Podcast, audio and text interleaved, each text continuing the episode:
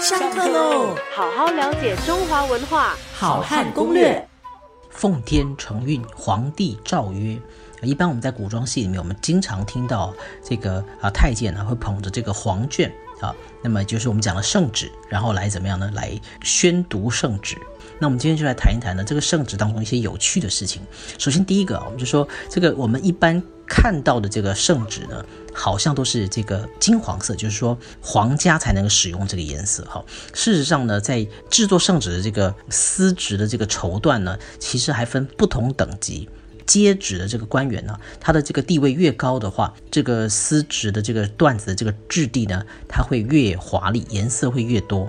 好，所以这个让大家知道一下。另外呢，我们常听到的就是这个奉天承运，皇帝诏曰。其实这句话呢，是谁发明的？各位要猜猜看吗？啊，如果常听我们节目的这个听众呢，可能就会猜到哦，就最喜欢制定一些新规矩的，发明一些新规矩，就是最有创意的一个皇帝啊，是谁呢？啊，就是明太祖朱元璋啊。这句话呢，其实是由他先开始的，什么意思？我们先讲一下啊，慢慢说。奉天承运，皇帝诏曰，这八个字呢？翻译成白话，就是说，这位皇帝他要说话了。他是怎么样的皇帝呢？他是奉上天之命，承世道之运而成为的皇帝。他要下诏书给你们了，请各位听好啊，这样的意思。也就是说，我要先讲我是怎么样的皇帝呢？我是天子啊，我是奉着天命而接的这个运而成为的这个皇帝。那么我呢，啊，要告诉你们的话。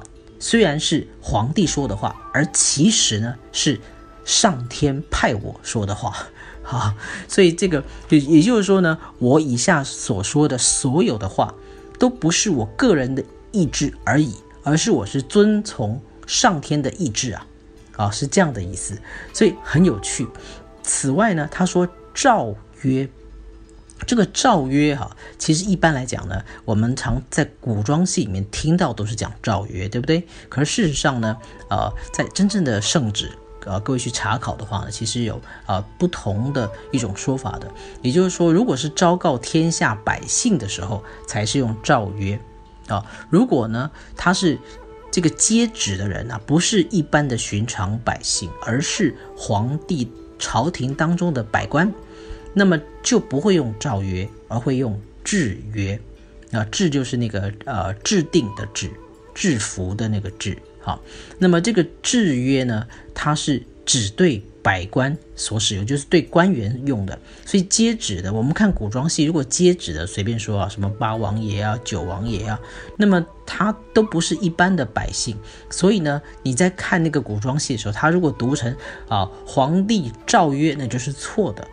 所以呢，你说我们学历史的人有时候很难去享受这个，呃，电视剧啊，尤其是历史剧就是这样子，因为我们看了以后觉得这不对啊，啊，如果接旨的是呃一般百姓才会用诏曰，而事实上一般百姓是不可能接旨的，所以要接旨都是一些啊这个有身份的人或者是官员，那官员都会用制约而不会用诏曰啊。那么另外呢，还有第三种叫做敕曰。